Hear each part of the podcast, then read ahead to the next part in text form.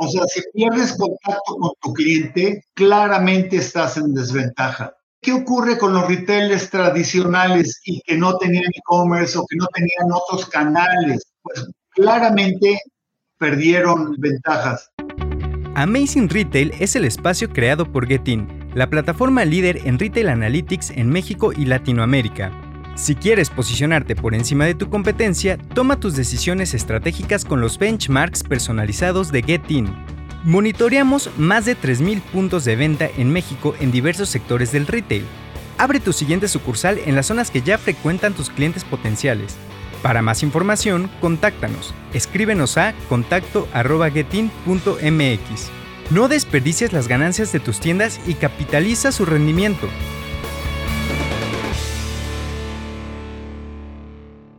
Bienvenidos al inicio de la quinta temporada de Amazing Retail Podcast.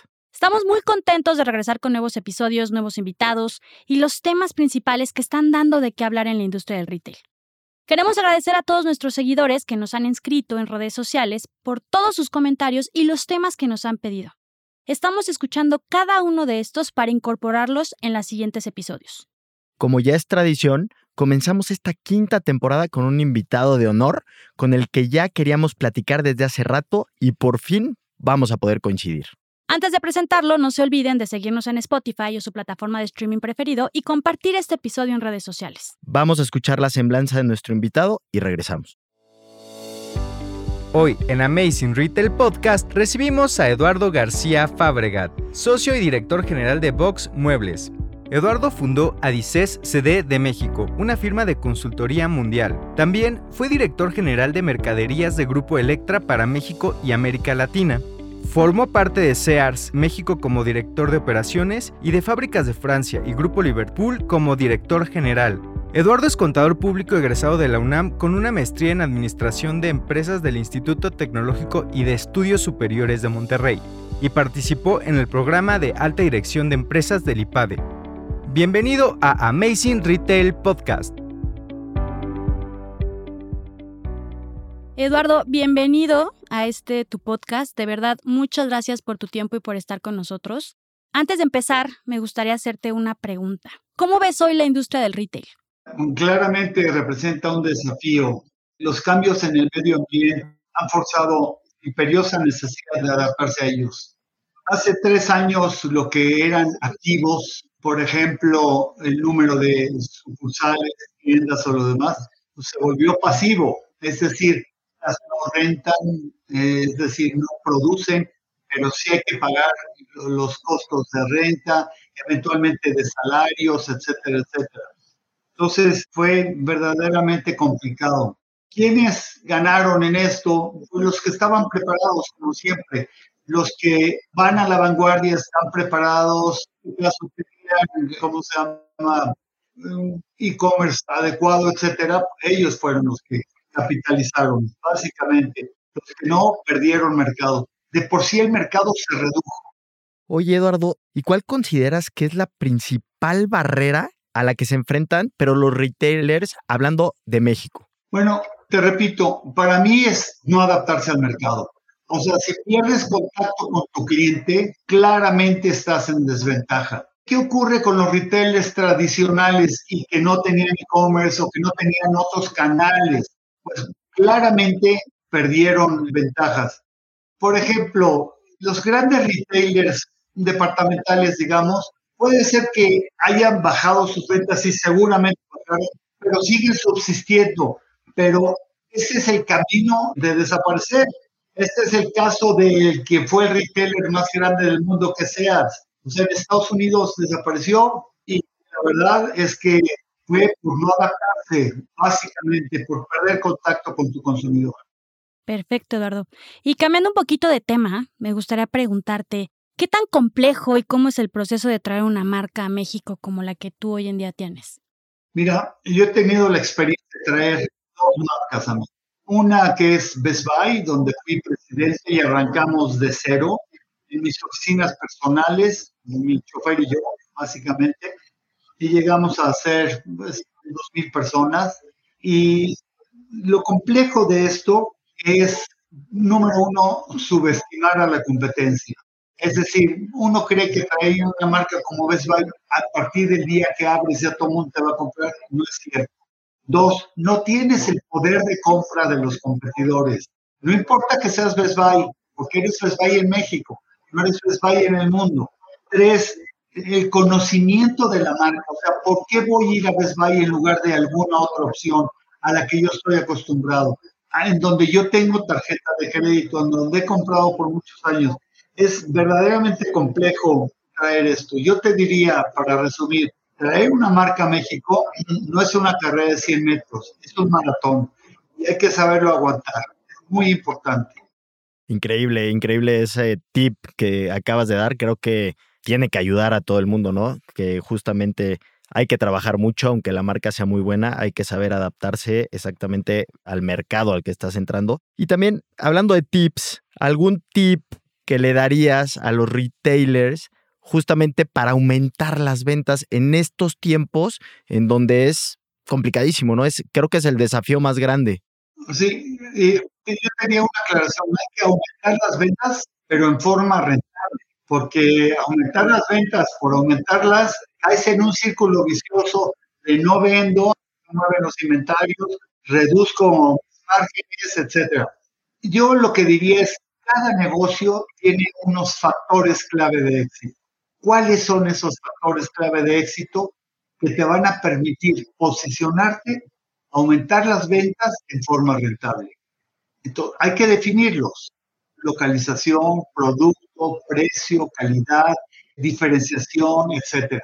Tienes que irlos buscando. Hoy yo soy socio y director general de una pequeña cadenita de muebles que en Europa es grande, que se llama Box Muebles con Bechica, y nos ha costado muchísimo trabajo, muchísimo trabajo, pero vamos poco a poco penetrando, pero obviamente me desespero y sobre todo viniendo de compañías tan grandes como las que he trabajado que prácticamente ponías en práctica algo, alguna promocioncita, un lanzamiento, lo que fuera y vendías como loco. Aquí no es, es paso a pasito, paso a pasito. Y ir posicionando la marca es muy complejo y muy costoso. Eduardo, ¿qué tan relevante es la información en el retail para tomar decisiones? Es fundamental.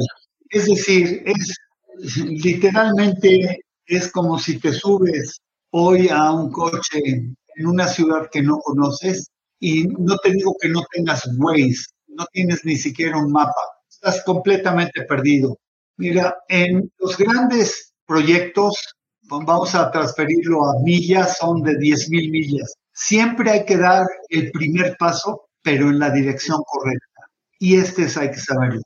Por ejemplo, yo que conozco tu producto es fundamental fundamental saber si tus tiendas tienen tráfico externo, si tienen tráfico interno, cuánto está cerrando, cuál es tu ticket promedio, etcétera. Son una serie de factores que tienes que ver en conjunto. Oye, ¿qué? Me está faltando inventario, mi precio está alto, eh, estoy anunciando un segmento equivocado, etcétera. Es fundamental. Hablando de este tema de la información, creo que no podemos dejar a un lado el tema pues digital, el tema de la tecnología. ¿Cómo ves la penetración de la tecnología en esta industria que tenemos en la mente o muchos pensamos o piensan que es una industria súper tradicional? ¿Tú cómo ves la penetración de la tecnología en la industria del retail? Mira, creo que aquí tengo una experiencia fundamental. Cuando yo entré de director general de fábricas de Francia, en donde había probablemente unos 200 mil tarjetavientes, o sea, cuentas de crédito, el crédito, eh, llegabas a la caja, hacías una compra, llamaban a crédito, sacaban tu tarjeta de registro unitario, veían si tenías Open to Buy o no. Si ese día habías pagado para abrir tu Open to Buy, obviamente no se había actualizado. Entonces, con un clip ponían un papelito que decía abonó 400 pesos, ¿sí? O con un clip ponían un papelito rosa que decía ya compró 300. Y el Open to Buy lo juzgaba el cuate que sacaba la tarjeta. Ahora, imagínate hoy con los volúmenes que hay. Piensa por un momento, una compañía, cualquiera de los grandes retailers que no tenga sistemas de información, que no tenga tecnología, que no tenga los canales donde debe ser, etcétera. Inclusive, hasta la publicidad. Hoy estaba leyendo, de hecho estamos estudiando lo, que se llama addressable advertising. No sé si ya lo han oído. Es fundamental. Es decir, ya no le tiro solo al segmento, le tiro definitivamente al que está buscando muebles, por ejemplo. Es fundamental. Cada vez vas granulando más y más y más la información para que tus disparos, que son inversiones, sean exactos. Totalmente de acuerdo. Y Eduardo, el tema de la innovación dentro de la industria del retail, y creo que esa palabra puede ser muy amplia, ¿no? Porque puede ser innovación desde el producto, innovación desde las herramientas que uses. ¿Qué tan relevante crees que es hoy en día? Mira, un innovador, alguien que hace verdaderamente una innovación, crea un espacio en donde eres monopólico mientras no te imitan. ¿Sí me explicó? Entonces, es fundamental ser innovador. Ahora, todo mundo cree que la innovación viene por una inspiración divina. Y no, este es otro tema. La innovación viene de acuerdo a la estructura organizacional que tengas. Creo que te comenté en alguna ocasión organizarse de acuerdo a lo que ya se llama time dimension, o sea, de acuerdo al tiempo. ¿Quién está en el largo plazo en la organización? ¿Quién está en el presente y quién está en el pasado? Claramente en el pasado está el contador, claramente en el futuro está planeación, está innovación, está desarrollo de producto. Es muy importante. La innovación es fundamental. Si lo haces bien, eres monopólico en tanto no te imite. Ahora, depende de las barreras que tengas de penetración a esta innovación. Hay una pregunta que nos encanta hacer en los episodios a todos nuestros invitados y no te la podemos dejar de preguntar. Y es, hay una frase o mucha gente cree que el retail va a morir, que las tiendas físicas están desapareciendo, que van a morir. ¿Tú qué opinas al respecto de esto? Mira, el, retail está aquí desde los fenicios o antes, o sea, son muchos miles de años. Y los brick and mortars, o sea, las tiendas físicas, te ofrecen lo que es un feel and touch. O sea, tú lo ves, lo tocas. Cuando lo conoces, entonces ya te puedes meter en los canales electrónicos. Yo no creo que vayan a desaparecer completamente. Sí se van a reducir y sí va a haber novedades muy interesantes. Una cadena inglesa de supermercados hizo una prueba muy interesante, probablemente la conoce, en el metro de Corea del Sur. Entonces, las paredes del metro puso lo que fuera sus anaqueles. Entonces, tú con tu teléfono celular dabas clic a los SKUs que tú querías, lo ordenabas y te llegaba en la noche a tu casa de supermercado, desde el metro. Eso es innovación, ¿sí? Pero no creo que dejen de, o sea, que desaparezcan per se. Eduardo, ya platicaste un poco que obviamente el tema de la información es básico, ¿no? Para saber para dónde irte, pero ¿qué indicador crees que sea el que tienes que monitorear, ¿no? Que tiene que estar constantemente monitoreándose. Para mí, un concepto en inglés se llama GMROI, o sea, Gross Margin Return on Invested Inventory. Ese es muy importante, pero aislado no te sirve de nada. Oye, este con participación del mercado, oye, este con la generación de flujo, oye, este con tu posición financiera. Estos grandes rubros se granulan también. Es decir, el GM es una manifestación de hacer las cosas bien, mal o regular. Al granular esto, decir, oye, ¿por qué esta tienda no rota?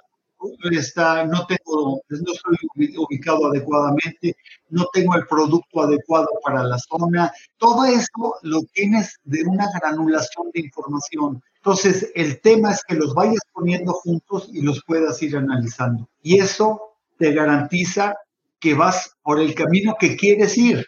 No sé si me explico. Es decir, fundamental saber a qué velocidad vas, si tu temperatura, el coche, si tienes bien el aceite, frenos también.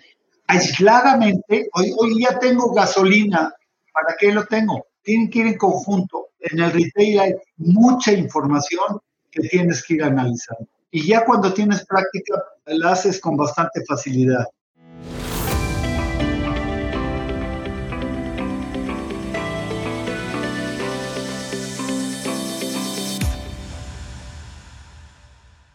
Pues Eduardo, no podemos dejar de agradecerte todos estos tips y comentarios que nos estás dando, pero ya nos estamos acercando al final de este capítulo y siempre nos gusta terminar con una conclusión o con una reflexión y nos gustaría que nos dejaras un consejo para los retailers que crees que les pueda hacer alguna diferencia.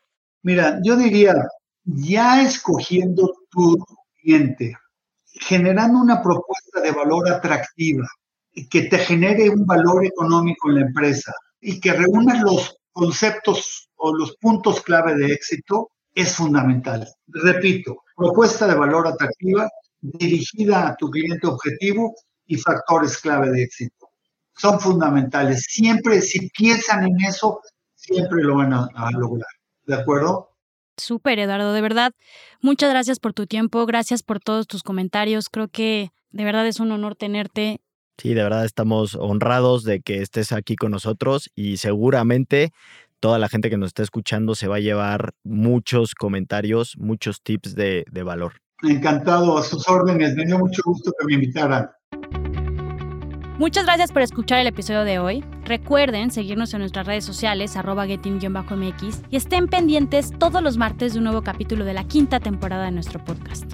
Recuerden escribirnos y mandarnos todas sus preguntas con el hashtag Amazing Retail Podcast en cualquiera de nuestras redes sociales sobre los temas o invitados que les gustaría escuchar.